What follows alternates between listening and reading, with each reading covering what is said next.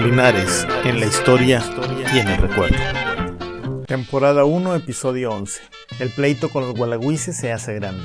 En el episodio anterior vimos cómo, a petición de los gualagüises, se realiza la primera medición de tierras que les corresponden, pero se hacen un tanto cuanto mañosamente. Solo para el lado donde estaban las tierras de don Domingo de Zavala, dejando sin tocar las tierras de Sebastián de Villegas cumplido cuando las leyes de Indias hablaban de tierras a los cuatro vientos, es decir, en las cuatro direcciones.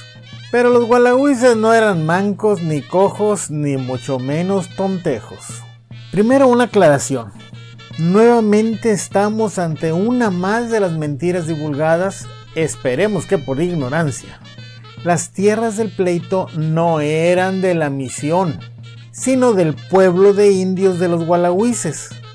La misión no tenía, no podía tener tierras. Era misión, no convento. Y además, los misioneros llegaron al menos 14 años después que los gualagüises hayan tomado posesión de las tierras y ejercieron su derecho como pueblo de indios, es decir, como pueblo originario. Bueno, regresando a nuestro hilo. En 1709 nos encontramos un documento importantísimo, que es el que al final va a decidir todo lo que llevó a la fundación de San Felipe de Linares y su establecimiento a donde está ahora. El documento lo firma Carlos Romero de la Vega, que tenía este título. Ay, nomás échense este trompa luña juez privativo de composiciones, ventas de tierras, recaudaciones de ellas y todo lo demás que tocare al real patrimonio. Vendría siendo algo así como la Procuraduría Agraria de hoy, pero del rey de España. Imaginen el asombro de don Carlos Romero La Vega cuando ve entrar a su oficina, y cito palabras textuales, tres indios vestidos en hábito de español, que dijeron ser de la misión de San Cristóbal del Nuevo Reino de León. Tres gualagüises presentándose en la Ciudad de México directamente con el juez. Y no solo eso, sino que vestidos como españoles. Pongamos en contexto, más o menos. Los indios tenían prohibido vestirse como españoles. Incluso los tlaxcaltecas, que eran considerados aliados, hasta tenían prohibido dejarse las patillas y además no podían andar a caballo. Tenían que andar desnudos, como decían los españoles. Es decir, su maxtlatl, su taparrabos, el taparrabos ese blanco con que los dibujan. Bueno, con eso tenían que ir. Y si tenían frío, pues se envolvían con sus mantas. Hay una trivia para los viejitos. ¿Se acuerdan de Calzón sin inspector? Aquel dibujito de Ríos. Bueno, para los jóvenes, a los no tan viejitos y a los viejitos que ya se les olvidó, nomás googleen calzón sin inspector, así como calzón. Calzón sin con Z, los dos con Z. Calzón sin inspector. Y así se deberían ver los indios cuando tenían frío y andaban enredados en su manta. Y todo esto era para diferenciarlos de los españoles, para que no se confundieran con la gente. Pues bien, estos gualagüises que llegaron a la Ciudad de México iban vestidos de español. Para que se den una idea, vean a los toreros con sus calzas, que son los pantalones ajustados, un chaquetín, pero obviamente ellos sin toda la pedrería y la pendejuela y todo eso, su capa o capote al hombro que usaban para protegerse del frío o la lluvia. Bueno, sin el ridículo sombrerito ese de los toreros de ahora sino con un sombrero como el de los bailadores de flamenco. Así iban vestidos los gualagüises. Se pusieron sus mejores garritas para ir a la capirucha. Y pudieron hacerlo porque cuando le reconocieron sus tierras en 1656, ¿se acuerdan de eso? Les dieron permiso de hacerlo. Además, otro de los asombros del señor este Romero era que habían ido hasta allá se habían echado un viaje de por lo menos un mes. Un mes de viaje era lo que se hacía en llegar a la Ciudad de México. Por eso Sebastián y su gente estaban tan confiados porque de aquí a que les llegaran los chismes a la capital, ellos hacían y deshacían. Pero los gualagüises se atrevieron y entregaron un escrito a don Carlos Romero de la Vega, el juez, quejándose de que, y cito textualmente, el comisionado enviado a este reino no midió como manda su majestad, que Dios guarde, por haber comenzado las medidas desde una legua del pueblo y no habernos dado las tierras a cuatro vientos, sino todas a una parte, dejando al sargento mayor Villegas de Cumplido en posesión de las tierras que pertenecen al pueblo, según como lo ordena su majestad. Y más adelante dice, y al presente tenemos noticia que dicho sargento mayor va a esa Ciudad de México y temerosos de que busque alguna forma de quedarse con nuestras tierras. Derecha la flecha, si antes los pleitos eran contra Zavala y de Rosoncito alcanzaban a Villegas, ahora van directo contra él. Los que hacen la petición en la Ciudad de México van encabezados por el gobernador Gualagüiz, Diego González. Recordemos aquí que en el episodio 3 dijimos que el hermano de Sebastián, que se llamaba José Cumplido, era juez de la Santa Hermandad de la Ciudad de México es decir, el hermano era el equivalente al puesto actual de mando general de la División de Caminos de la Guardia Nacional, o sea, hace la Policía Federal de Caminos.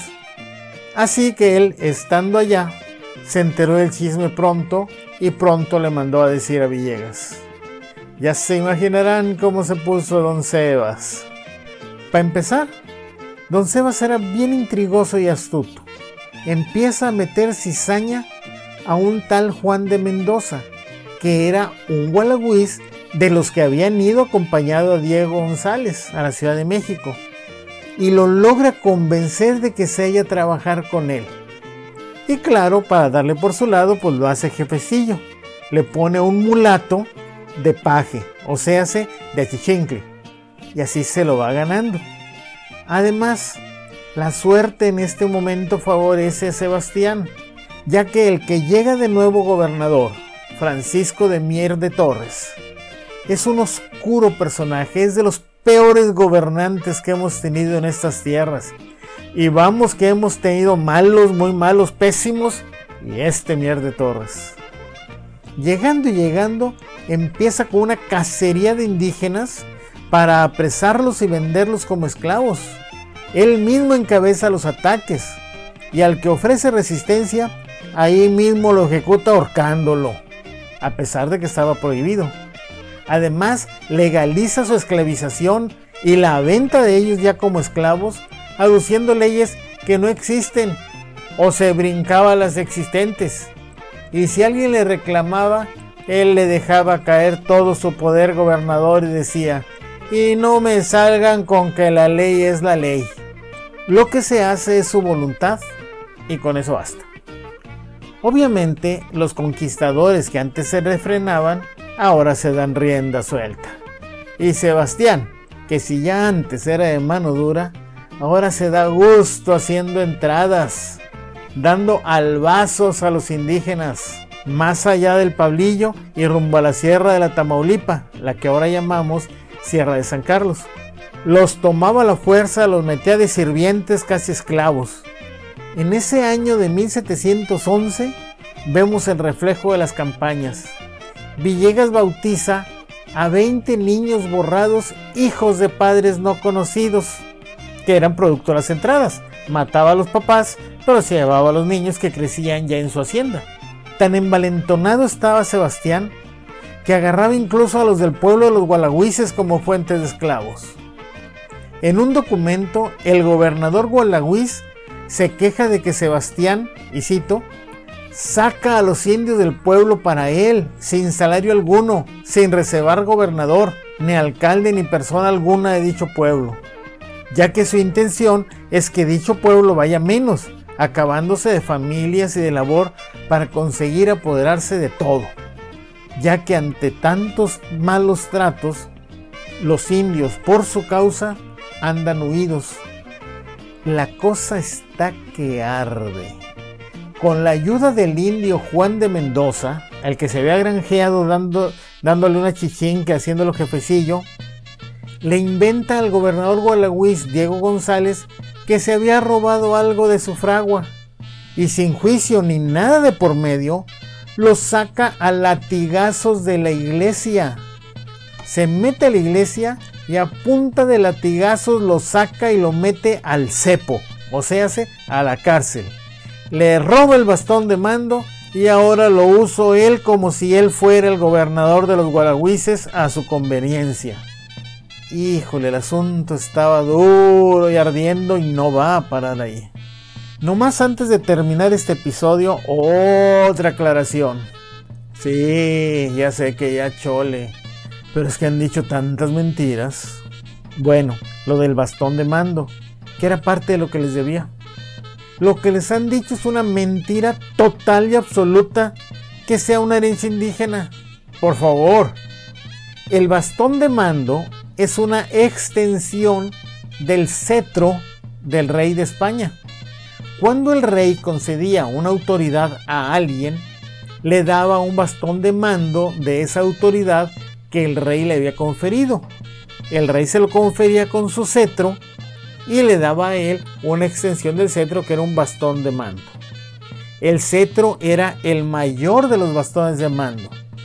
Y a los otros bastones de mando, a los que les daba a las diversas autoridades, se les conocía como bastón de mando, pero también como vara del rey, porque a la varita que les daba el rey para darles poder.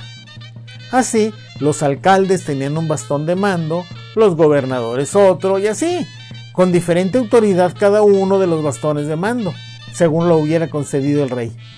Por tanto, los gobernadores indígenas que habían sido reconocidos por el rey, como los gualagüises, tenían un bastón de mando que simbolizaba que el rey le reconocía la autoridad sobre su pueblo. Por eso el gobernador Gualagüiz tenía bastón de mando. Cuando el gobernador Martín de Zavala le reconoció los terrenos para establecer el pueblo de San Cristóbal en 1656, acuérdense, 1656, no 10 años antes, le concedió al gobernador Martín Gualagüiz una espada, su bastón de mando como extensión del cetro del rey y permiso para usar ropa de español. Por eso pudieron ir vestidos así a la Ciudad de México a hacer el pleito grande. Un cronista, en su tremenda ignorancia, ha dicho, cito textualmente, este pueblo es tlaxcalteca, orgullosamente tlaxcalteca, y aquí tenemos este bastón de mando, que este bastón era el que usaban los gobernadores aztecas. Es un bastón de mando de la cultura tlaxcalteca. Chihuahua, ¿cómo le hace para inventar tanta mentira y no sentir vergüenza. Ni los gualagüises son tlaxcaltecas, ni el bastón era de los gobernadores aztecas, ni representa cultura tlaxcalteca ni nada de eso. Ya hemos explicado lo que era. Bueno, ya, dejémoslo ahí. Resumiendo, ante la medida tendenciosa que les habían hecho, los gualagüises se van hasta la Ciudad de México a poner la queja y a exigir sus tierras. Sebastián, al enterarse, hace tremendo coraje y empieza a arremeter contra todos los indígenas, incluidos los gualagüises. En esto se ve apoyado por el gobernador más racista que hemos tenido, y quien se saltaba su ley a su gusto, no más por sus pantalones. El conflicto empieza a escalar y a hacerse grande pronto desembocará en lo que ya conocemos, pero que no conocemos de la manera correcta, que es la fundación de la villa de San Felipe de Linares. Pero bueno, no corramos ni brinquemos tanto en el tiempo.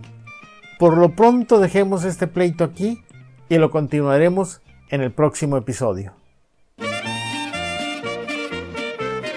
Agradecemos nos hayan acompañado en esta emisión.